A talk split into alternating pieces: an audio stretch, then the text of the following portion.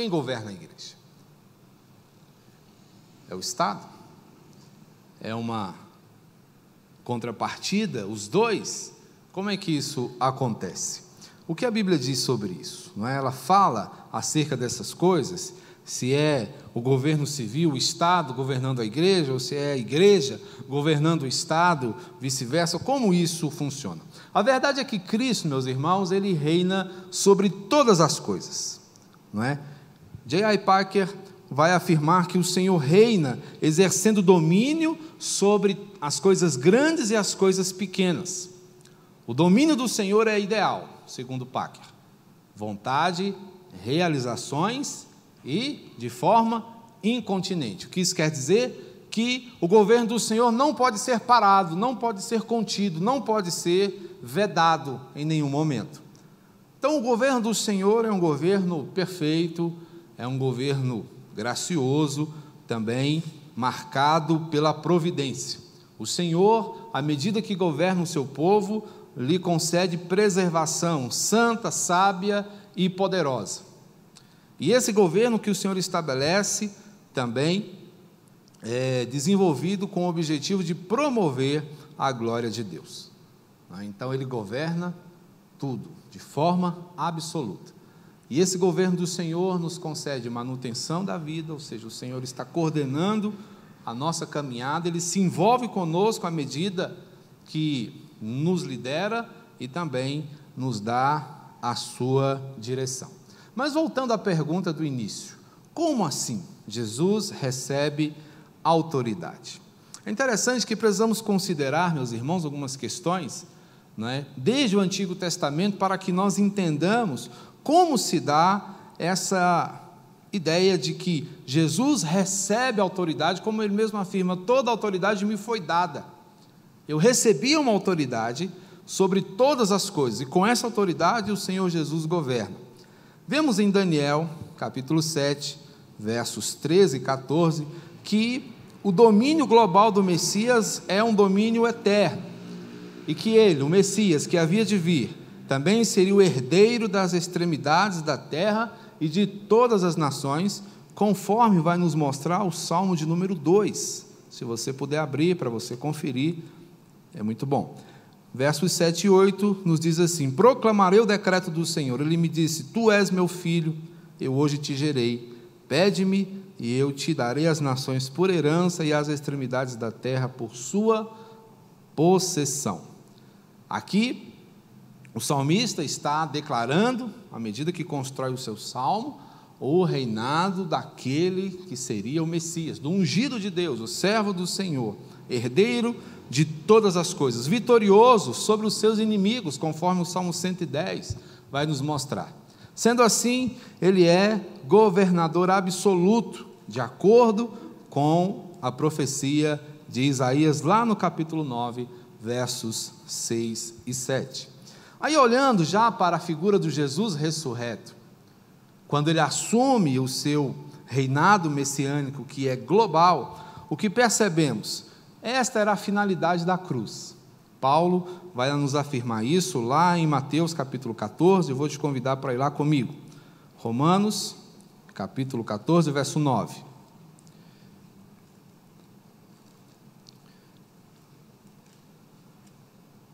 E o texto afirma assim: Foi precisamente para esse fim que Cristo morreu e ressurgiu, para ser Senhor tanto de mortos como de vivos. Então vemos aqui uma finalidade da cruz, uma finalidade que tinha como objetivo o reinado, o senhorio do nosso Senhor Jesus Cristo, com o propósito de destruir seus inimigos. A morte de Jesus na cruz, ela coloca em derrocada todos os seus inimigos, e diante do qual se exige então toda reverência todo o respeito para que ele experimente toda a plenitude que lhe é dada pelo poder eterno, conforme lemos aqui em Efésios, capítulo 1, versos 20 a 23, conforme passo a ler aos irmãos. O qual exerceu ele em Cristo, ressuscitando-o dentre os mortos, fazendo-o sentar-se à sua direita nos lugares celestiais acima de todo principado e potestade, poder e domínio, de todo nome que se possa referir não só no presente século, mas também no vindouro. E pôs todas as coisas debaixo dos pés, para ser o cabeça sobre todas as coisas, o deu à igreja. Percebemos que é a igreja, o lugar onde Jesus reina. É a igreja que primeiro percebe a plenitude do seu Senhor. Logo, o reinado de Jesus é um reinado multiforme. Esse reinado multiforme ele se apresenta de forma dupla. Primeiro, ele é essencial. O que, que é o reinado essencial de Jesus? É o seu, a sua condição real, absoluta e natural. É a condição de Deus Filho. Dentro dessa perspectiva, Jesus, ele é igual em essência e poder a todas as pessoas da divindade.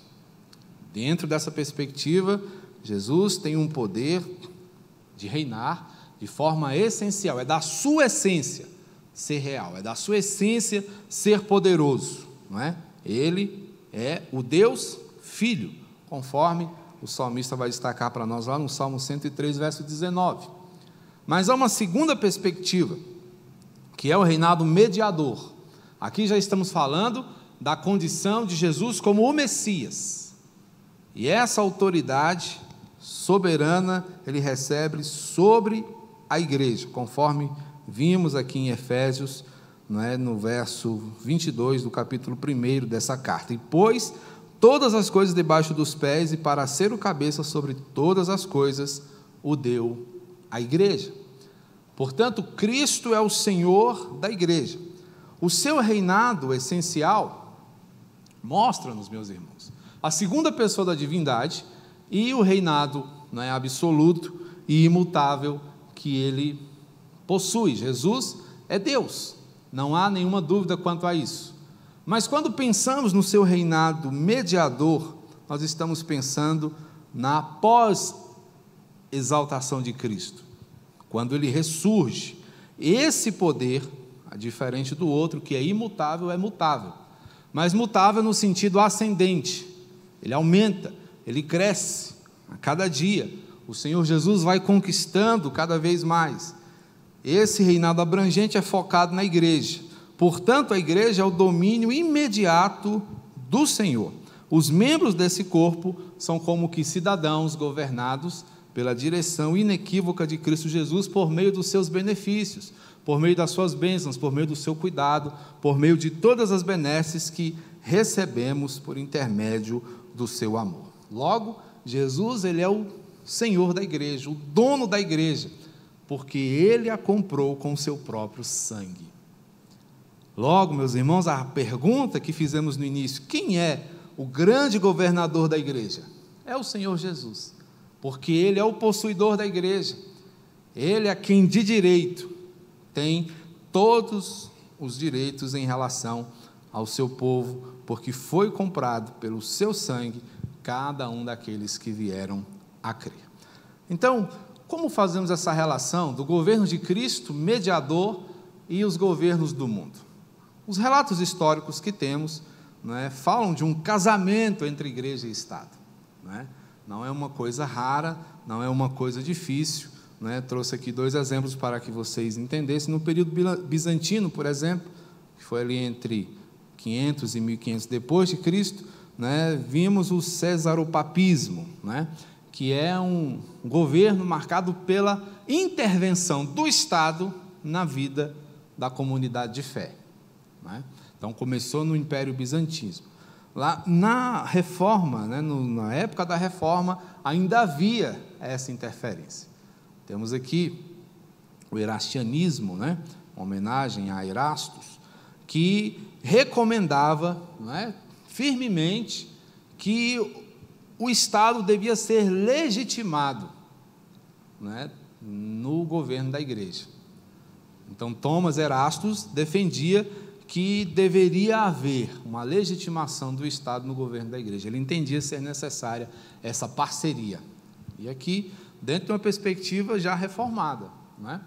Mas nós olhamos para a nossa confissão de fé e ela rompe com isso, porque quando a comissão né, que formulou a Confissão de Fé de Westminster, eles entenderam que a igreja deveria caminhar com o seu governo à parte do magistrado civil.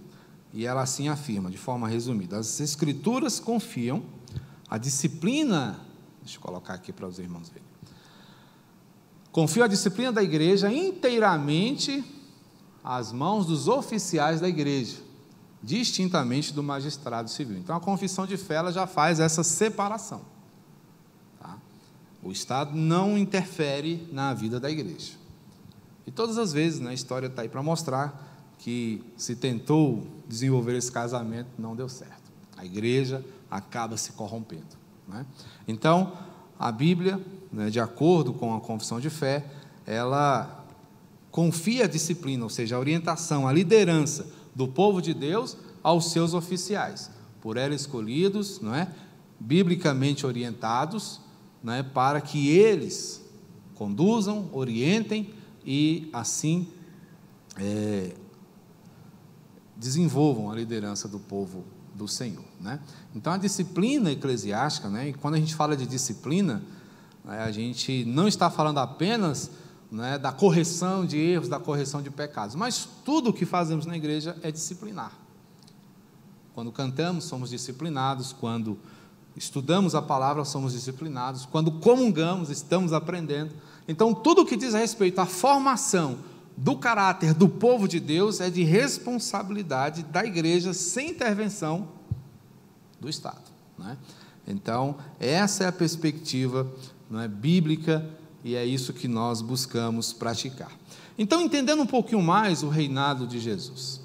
Quando Jesus foi interrogado no ato da sua prisão, uma das suas respostas, quando ele foi perguntado se ele era o rei dos judeus, ele disse: Olha, o meu reino não é desse mundo. É João, lá no capítulo 18 do seu evangelho, que vai nos afirmar isso no versículo 36. Não é?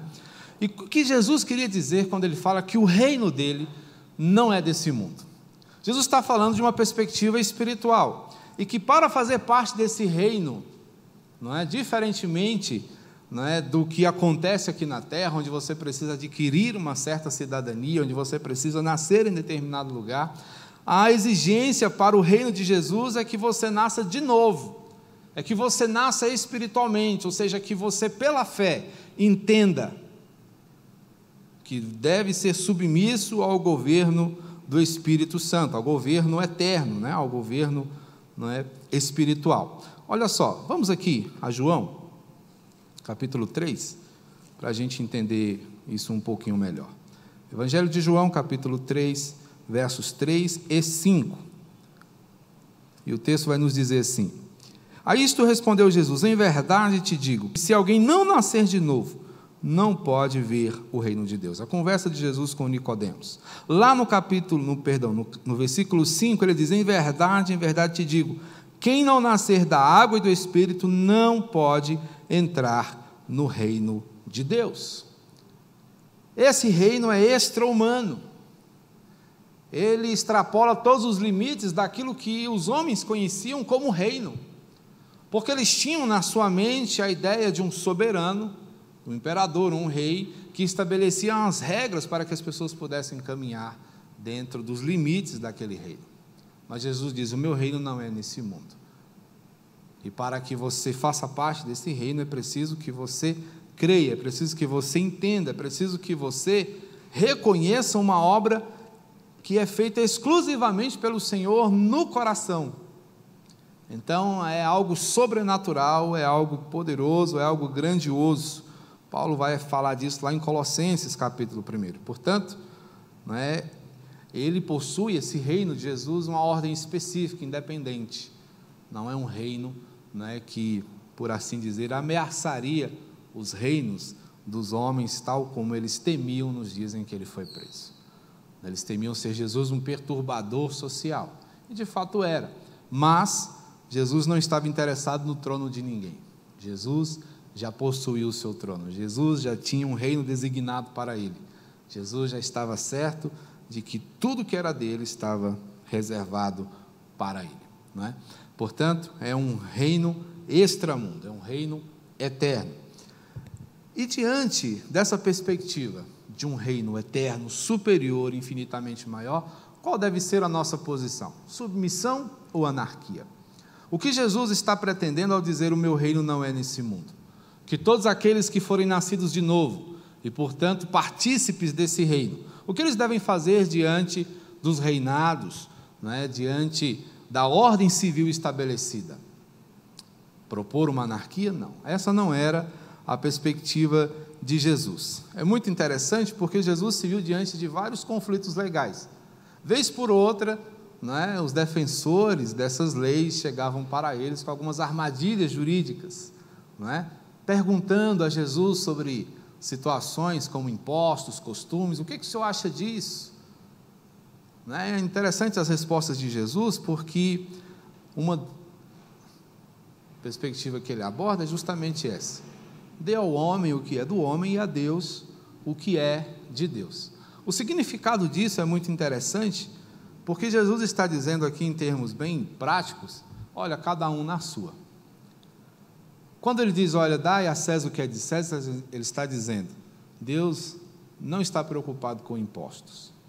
O que Deus está preocupado é com que se reconheça né, a sua soberania. O interesse do Senhor, ao nos apresentar, ao instalar o seu reino, é que nós o reconheçamos como soberano de todas as coisas. Logo, Deus não está preocupado com o trono de ninguém, com o dinheiro de ninguém, Deus está preocupado com a sua glória. E é disso que Jesus está falando, então, cada um na sua. Se César quer o imposto, paguemos o imposto. Mas o que é do Senhor, também entreguemos ao Senhor. Não é? Então, os interesses do Estado, né, de acordo com Jesus, estavam dentro dos desígnios de Deus.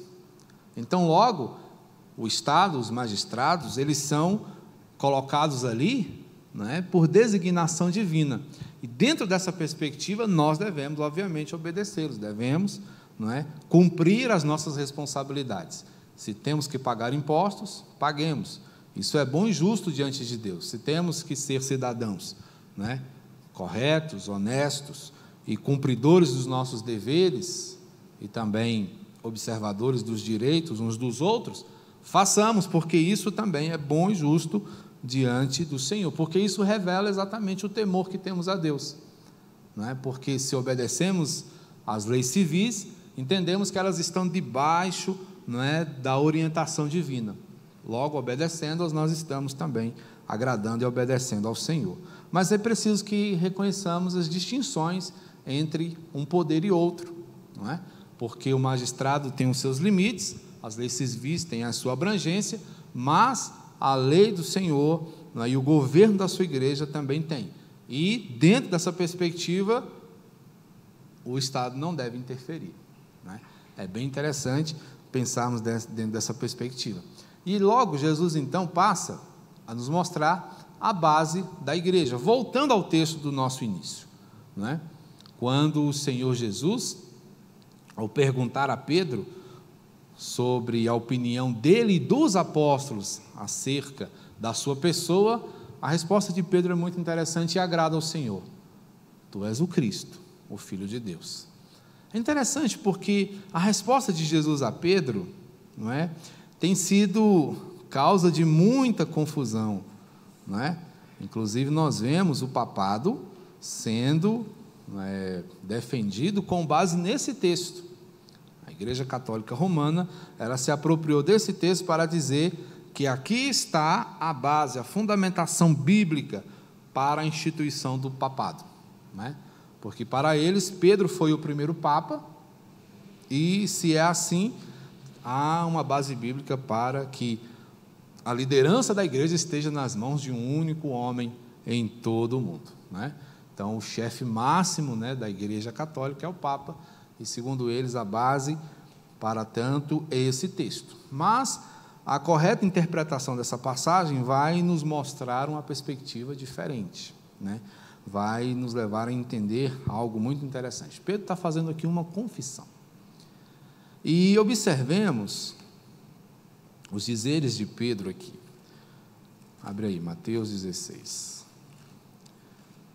Quando Jesus interpela Pedro e os discípulos acerca né, do que as pessoas estão dizendo a seu respeito, é muito interessante a gente pensar. Olha só, indo Jesus para os lados de Cesareia de Filipe, perguntou a seus discípulos, aos seus discípulos, quem diz o povo ser o filho do homem? E eles responderam: uns dizem João, João Batista, outros Elias, outros Jeremias, ou então alguns dos profetas. Mas vós, continuou ele, quem dizeis que eu sou? Percebam que a pergunta de Jesus não é diretamente a Pedro, é a eles, todos. Vocês, o que vocês acham? O que vocês dizem? Qual é o entendimento de vocês? Pedro, respondendo pelo grupo, diz: Tu és o Cristo, Filho de Deus. Jesus louva a resposta de Pedro, dizendo: Bem-aventurado és, Simão Barjonas, porque não foi carne e sangue que tu revelaram, mas meu Pai que está nos céus. Jesus diz: Olha, você foi iluminado agora, Pedro, porque esta é a resposta certa. Logo, Pedro está aqui confessando, Pedro está fazendo uma confissão de fé, dizendo: Senhor, tu és o filho do Deus vivo Tu és o Cristo, tu és o Messias que havia de vir. Logo, Jesus está aqui diante de Pedro vendo, não é? Uma representatividade. Pedro está falando pelos discípulos. Todos eles tinham esse entendimento. Todos eles reconheciam, não é, que Jesus era o filho de Deus. É como se Pedro recebesse uma concessão de falar em nome deles. É uma concessão comunitária de poder, não é? Quando um grupo se reúne e forma uma comissão e essa comissão tem um porta-voz, e esse porta-voz vai lá e fala em nome do grupo. Foi o que Pedro fez. Então o Senhor não está aqui dizendo a Pedro: você, Pedro, vai ser a base da igreja. Porque a gente vai perceber que a base da igreja é outra coisa. Porque quem é a pedra? É Pedro? Não. Jesus faz um jogo de palavras aqui muito interessante, né, para afirmar uma coisa mais profunda. Diante da confissão de Pedro, que é o reconhecimento de Jesus como sendo o fundamento necessário para a edificação da igreja, não é? Aí é que é interessante. O que Pedro está dizendo é o seguinte: a pedra na qual a igreja se fundamenta é o Senhor, não é? Então é isso que Jesus está dizendo. É isso que Jesus está afirmando quando fala a Pedro: olha, sobre esta pedra, não é? Fundamentaria a minha igreja. E eu darei a você, aos apóstolos, que representam a igreja, as chaves do reino dos céus. Então, olha só que interessante, gente. Isso aqui é muito bonito, é muito gracioso, porque essas chaves fazem de Pedro, dos apóstolos, dos discípulos, de mim, de vocês, de todos nós, mordomos de Jesus. O mordomo é alguém de confiança, é alguém que tem não é, o conhecimento, o entendimento de como funciona a casa do seu Senhor. É uma função semelhante à de José no Egito, por exemplo. Tudo estava sob o poder de José, com exceção da mulher do homem, né? Mas tudo né? Na casa de Potifar foi assim depois no governo do Egito. Né? Então, na casa de Potifar, José tinha todo o poder ali. Ele podia fazer qualquer coisa, ele podia abrir qualquer quarto, ele podia entrar em qualquer dependência, porque ele tinha né, as chaves para isso. Ou seja, ele tinha a autorização, ele tinha a vênia, ele tinha né, a condição necessária para isso. Então, quando Pedro faz essa confissão reconhecendo, não é? ele está dizendo exatamente que Jesus é a pedra angular, ou seja, é a pedra básica, é a pedra onde a igreja é edificada, tá certo? Então, é um poder transferido, conferido a outrem, não é? Então, dentro dessa perspectiva, nós recebemos de Jesus a autorização para o uso da autoridade que é dele. E somos, então, seus mordomos, não é? pessoas encarregadas de desenvolver a sua obra, os seus objetivos. Né? Então, nós nos valemos da autoridade conferida, temos essa vênia administrativa da parte do Senhor e recebemos do nosso mestre a sua confiança. Né? Então é isso que nós somos como líderes que Deus quer. Né? Pessoas que se valham da autoridade que Ele nos deu para que façamos a Sua vontade. Porque a igreja é uma agência do reino de Deus no mundo. A igreja tem essa perspectiva, tem esse objetivo, tem esse propósito: anunciar as coisas da eternidade aos moradores aqui da terra. Então, irmãos, percebamos que não é coisa pequena o que nós fazemos, não é coisa pequena o que o Senhor colocou nas nossas mãos. Dessa forma, a igreja possui uma responsabilidade grandiosa, né? E essa responsabilidade ela é intransferível, ou seja, Ninguém, a não ser a própria igreja, por meio dos seus oficiais, por meio dos seus líderes, pode orientar e disciplinar seus membros. Né?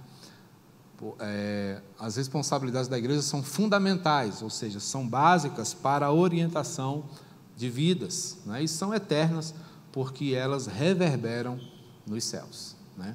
Então, olha só que interessante, ainda em Mateus, no capítulo 18, o Senhor Jesus falando agora sobre perdão. E ele vai falar exatamente dessa perspectiva. Tudo que ligardes na terra terá sido ligado nos céus, e tudo que desligardes na terra terá sido desligado nos céus. Não é? Isso aqui não é a chave mágica para você ter o que você quiser. É? é o Senhor Jesus mostrando a importância da disciplina eclesiástica, porque qual é a perspectiva? Teu irmão pecou, vai lá conversar com ele. Teu irmão te ouviu, beleza, ganhou o seu irmão. Seu irmão não te ouviu? Chama mais alguém, vão lá, tentem mais uma vez. Não ouviu vocês dois? Leva para a igreja. A igreja vai conversar, a igreja vai tentar ajudar. Se não ouviu a igreja, a igreja pode excluí-lo. Aqui está o desligamento. Assim como pode também incluí-lo. Aqui está a ligação. Certo? Então é dentro dessa perspectiva. Então a igreja é a grande responsável pela orientação de vidas, pela disciplina das pessoas que estão não é, sob a sua condução. Né? Então, dentro dessa perspectiva, né, nossas responsabilidades são eternas, elas reverberam lá na eternidade, tá certo? Então é importantíssimo nós nos lembrarmos disso, porque isso requer fidelidade, ratificação, né, que é confirmação de tudo que nós fazemos, e exclusividade. Quando nós falamos de exclusividade, é que somente a palavra do Senhor vai servir de aio para que sejamos orientados nas decisões que nós precisamos tomar como comunidade de fé. Logo, a igreja tem o seu próprio governo, porque Jesus deu a ela né, uma tarefa espiritual e essa tarefa deve ser reconhecida e valorizada pela igreja. Eu gostaria muito de ler esse texto com vocês são os últimos, já estamos concluindo. 1 Tessalonicenses 5, verso 12 e também o 13. Abram comigo, por favor. 1 aos Tessalonicenses, capítulo 5, versos 12 e 13. Olha só, agora vos rogamos, irmãos, que acateis com apreço os que trabalham entre vós e os que vos presidem no Senhor e vos admoestam. Né? Então, liderança e disciplina. Que os tenhais com amor em máxima consideração por causa do trabalho que realizam. Vivei em paz uns com os outros.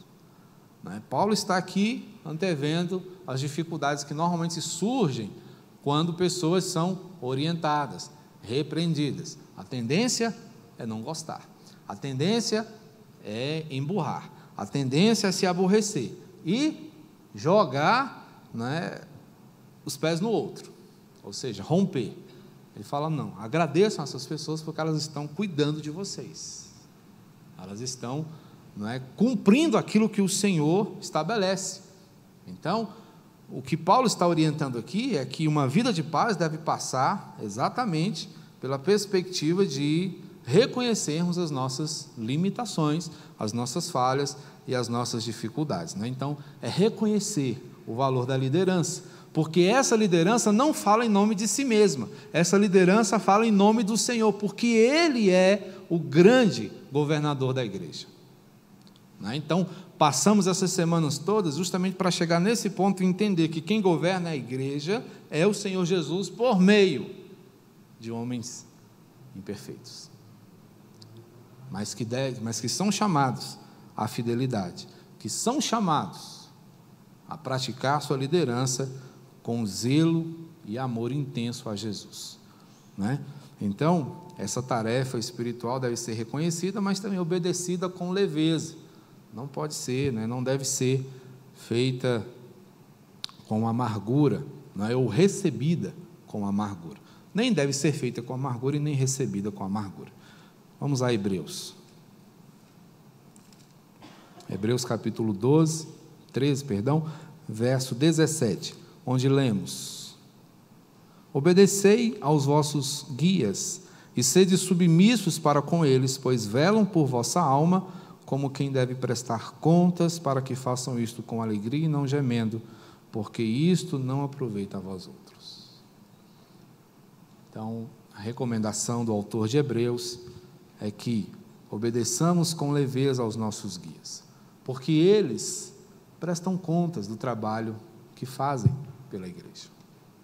Então, não torne o trabalho do seu líder mais complicado do que já é.